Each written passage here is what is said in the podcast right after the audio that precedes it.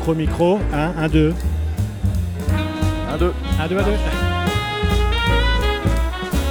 Alors des fois c'est chouette parce qu'on fait des, des salons et des festivals et on rencontre des gens qu'on connaît un peu de près ou de loin. Oui, on se croise. Et au détour d'un comptoir, on goûte un vin qui est fait par un, un jeune vinificateur qui n'est pas vigneron mais qui fait goûter son vin.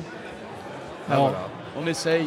alors, euh, ceux qui le connaissent, euh, souvent il y a une, une gapette, un béret et des bretelles, une petite moustache. Souvent. Qui es-tu et, euh, et en fait c'est quoi que tu m'as fait Qui goûter es-tu? Qu'est-ce que je fais? Je- J'essaye de faire du vin. Je suis Gaspard Valette. Avec ce nom, ça paraît facile, mais c'est pas tout le temps non plus euh, super simple. Et on m'a proposé, là, il y a, a pas longtemps, chez, chez le, copain avec qui je travaille, m'a dit essaye de faire un vin. Donc, très intimidant parce que vinifier des rouges, je connais les blancs, j'en ai bu, j'en ai, vu faire. Et au final, pour moi, un blanc sur, une vinification, il n'y a, a pas grand chose à faire. Alors que sur un rouge, il y a énormément à faire. Un blanc, c'est une presse directe, c'est en cuve ou c'est en tonneau, et après, ça se fait tout seul. Un rouge, si ça merde, tu te dis, c'est peut-être de ma faute. Et c'est ça le problème. Mais là, je me suis dit, donc avec le collègue, on a fait ça tous les deux, Alors, avec tu, Jean. Ouais, alors tu as récupéré des raisins où? On a récupéré des raisins. On a pris les raisins sur les vignes euh, qu'on a cultivées euh, tous les trois cette année, donc avec Olivier, Jean euh, et moi. Olivier Cohen. On a cultivé tout ça tous les le trois sud, ensemble. Dans le sud, c'est ça c'était Dans le sud, vers Montpellier, Ouais. À Argeliès, euh, juste au-dessus de Gignac, euh, à Niane, dans ces coins-là. Et donc, euh, on a pris des raisins sur ces vignes, des grenaches et des syrahs. Des vignes qu'on avait montées en pergola, qu'on a montées l'année passée au moment de la taille, pour essayer de faire pâturer des, des moutons le plus longtemps possible en dessous. Qui reste un beau challenge parce qu'il faut que la vigne l'accepte, que le mouton l'accepte, que le terroir l'accepte. Il y a beaucoup, beaucoup à faire là-dessus. Est-ce que tu peux juste expliquer ce que c'est que faire monter une vigne en pergola Concrètement, c'est quoi Oui, en fait Là, je parle. euh, et en plus, c'est pas vraiment des pergolas qu'on a fait. C'est euh, essayer que faire le- la hauteur de fructification, donc la hauteur où il va y avoir les raisins, soit la plus haute possible. Parce que les raisins se font en bas du, du- du feuillage, on va dire, pour que les moutons ne broutent pas le feuillage pendant l'été, pour que les moutons ne viennent pas brouter les raisins pendant la véraison. Donc euh, on va essayer de faire ça. Je pense que ça va marcher. Ça, c'est dans, certaines régions. Dans le parti d'Acréus font un peu ça. Ils ont des gobelets à 1m, 1m20, 1m30. En Autriche, ça se fait beaucoup aussi. Et pourquoi dans l'Hérault, on ne pourrait pas le faire? Parce que c'est entre les deux. Donc euh, au final, ça peut marcher quand même. On va essayer. Et donc, c'est une réflexion sur le rapport au temps?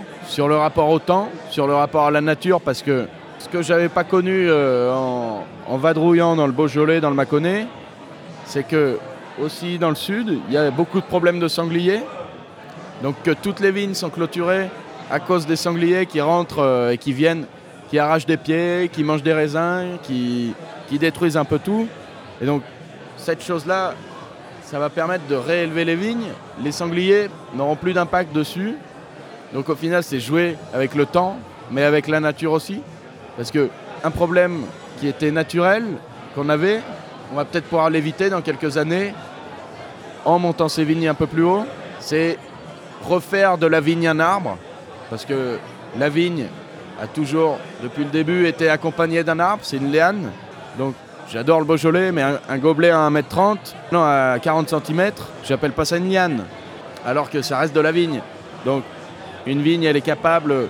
J'ai vu euh, en Corse ou, en Ardèche pendant des voyages, je passais sur des ponts, je voyais des raisins, je m'arrête et le, pied de vigne était planté euh, 8 mètres plus loin et il y avait quand même des raisins à 8 mètres.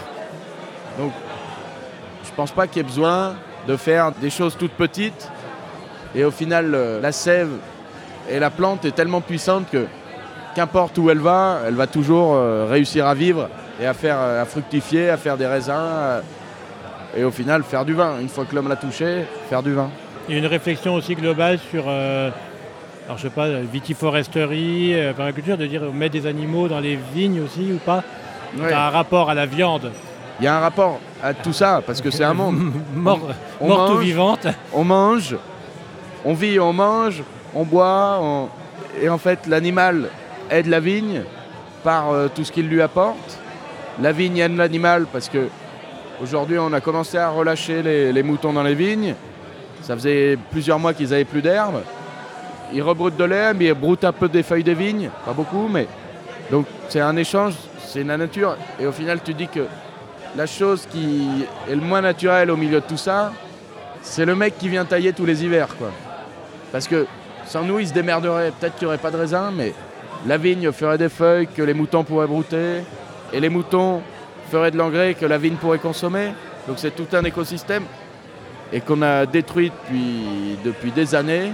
Et des plaines de vignes, j'en ai vu, j'en ai vu passer.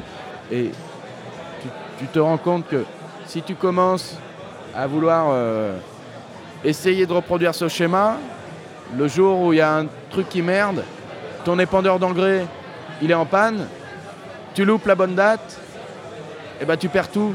Alors que là, peut-être que tu vas perdre un petit peu, ou tu vas gagner un petit peu, mais tu vas jamais rien perdre, tu vas jamais rien gagner à fond. C'est tout un équilibre. Et au final, c'est la nature, c'est la forêt, c'est un chevreuil qui passe dans une clairière. C'est ça. C'est la même chose qu'un mouton qui pâture dans une vigne. C'est essayer de se rapprocher le plus de la nature possible. Même si on on appelle ça du vin nature. Le vin nature, euh, la nature n'a jamais fait de vin. On essaye. Pas évident, mais il y a toujours, il y a quand même toujours l'empreinte de l'homme. Après, tous les animaux, tous les êtres vivants, personne n'a une empreinte neutre. Donc, euh, on va essayer de faire avec, mais pas évident. Et c'est intimidant de travailler face à ça. De se dire, j'essaye de reproduire quelque chose qui marche. Si j'étais pas là, ça se ferait tout seul. Et moi, j'essaye de reproduire un truc et ça marche moins bien. Donc tu te dis, qu'est-ce que je fous là? Mais bon, maintenant qu'on est vivant, il faut bien essayer de... il faut bien essayer de faire des trucs. Et puis il faut s'occuper. Il faut s'occuper, parce que sinon, on s'emmerde. Et donc là, tu as fait donc, euh, ce premier jus. Pre- euh, premier jus, ouais. Donc là, c'est euh, c'est- Premier c'est ta, jus, c'est ta- ta réflexion intégrale. C'est toi, c'est toi et C'est Jean? moi, c'est moi et Jean. On est deux, on est deux dessus. Jean avait déjà fait euh, sa première cuvée l'année dernière. C'est qui, Jean? Jean, c'est l'associé d'Olivier. Et ils vont signer les papiers dans 2-3 semaines, là, je pense, mais ils vont s'associer. Ils bossent ensemble depuis 3 ans. Un super gars. Et donc ça donne quoi alors là Ce que tu as fait? On est, on en Là, est où? c'est- tiré de cuve là? C'est un brut de cuve. Donc il y a 10 hectos de- qui sont dans une cuve. Et on a tiré un fût de 225 litres qui sont en élevage. Donc j'ai fait à peu près l'assemblage à la vue. hein. Il n'y a rien, y a rien de trop précis. Les malots sont pas tout à fait finis. Il a fait 3h30 de route euh, hier. C'est quoi les malots? En un mot. C'est la fermentation qui vient après la, la- la fermentation alcoolique. Ok. Et c'est ce qui, moi, pour les rouges euh, du sud, c'est ce qui me permet de les boire, c'est ce qui les adoucit un peu, D'accord. pour pas avoir cette âpreté, ce, goût végétal. Donc là, le fait qu'elle soit pas tout à fait finie, ça reste un vin encore un peu dur, parce qu'on a voulu extraire. Donc là, je pense, j'espère qu'on a trouvé le bon compromis entre un peu de légèreté, mais un vin qui tienne euh, une dizaine d'années, ce qui me plairait, parce que si on fait du vin aussi, et c'est ce qui s'est toujours fait, à, part depuis euh, 80 ans, mais sinon, les gens buvaient toujours des, des millésimes qui avaient 3, 4 ans. Et trouver cette rotation, ça met un an à pousser, ça sort de la cuve, on le boit tout de suite. Attendons au moins un an qu'il se repose, parce qu'il a mis un an à pousser. Laissons-lui au moins un an en bouteille. Et plus tu fais des élevages, plus il faut attendre, à mon avis. Donc ça veut dire qu'on se retrouve dans 10 ans pour le goûter? J'espère que dans 10 ans, on se retrouve. Dans 10 ans, on se retrouvera, ça c'est sûr. J'espère que lui sera toujours là. Je sais pas s'il restera beaucoup, mais J'adorerais, hein, moi c'est, ce serait mon but. bon. Eh bien, merci, c'était chouette. Eh ben, en tout cas, je suis toi. étonné de t'entendre dire que de faire des vins blancs, c'est facile. Ça choque, mais un vin blanc, c'est un raisin dans un pressoir, ça va dans une cuve, et après, Si tu veux le faire pas très bien, c'est très compliqué à faire parce qu'il faut choisir quand tu mets ton souffle, quand tu mets tes levures comme machin. Si tu veux le faire bien, tu le mets dans ta cuve et tu le touches plus. Alors que le rouge, est-ce que je pars à froid? Est-ce que je m'assère 10 jours? Est-ce que je m'assère 2 jours? Est-ce que je m'assère 15 jours? Est-ce que je sature? Est-ce que je, pige? Est-ce que je soutire? Il y a un nombre de caractéristiques alors qu'un blanc, un blanc bien fait, tu le mets en cuve ou en tonneau et puis après il se fait tout seul. Et souvent, ça surprend beaucoup de monde. À chaque fois, je dis un blanc, un blanc, il n'y a pas trop de vinification au final.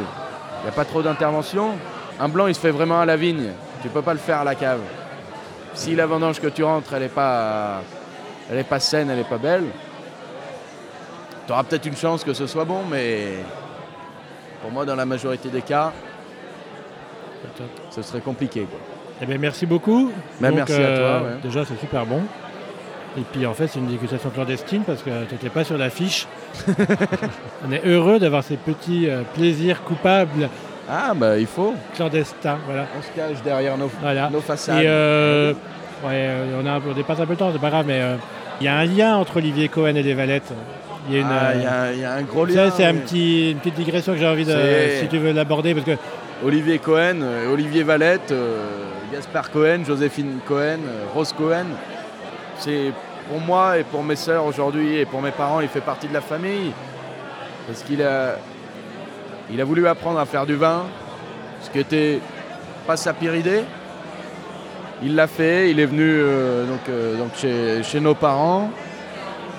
Et à ce moment-là, notre père a eu un problème euh, de santé.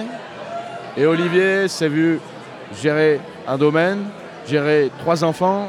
Il devait avoir 22, 25 ans. Tout de suite, on a noué des liens. On a discuté avec un copain qui était un idéal pour nous quand on serait vieux, parce qu'il était autant ami avec nos parents qu'ami avec nous, et encore aujourd'hui. Mais c'était un lien fort de, quelqu'un de jeune, mais d'intéressant dans le vin, parce que le vin, ça nous intéresse aujourd'hui. Mais nous, quand on était petits avec, euh, avec ma sœur, on se faisait chier dans des endroits comme ça. On était là dans un coin, on avait un Lego ou un Playmobil et on attendait la fin. Donc c'était pas quelque chose qui nous intéressait. Aujourd'hui, on adore. Mais Olivier a permis de faire ce lien là parce que lui, il était c'était quelqu'un de jeune. Il avait quand même 10-15 euh, ans de plus que nous. Mais ça restait quelqu'un de jeune et en même temps qui était passionné par le vin, qui était passionnant par le vin et qui a fait tout ça. C'est quelqu'un de la famille pour nous aujourd'hui. Et je pense que on fait partie de sa famille aussi. Un lien énorme. J'ai plus rien à dire, c'est beau quoi.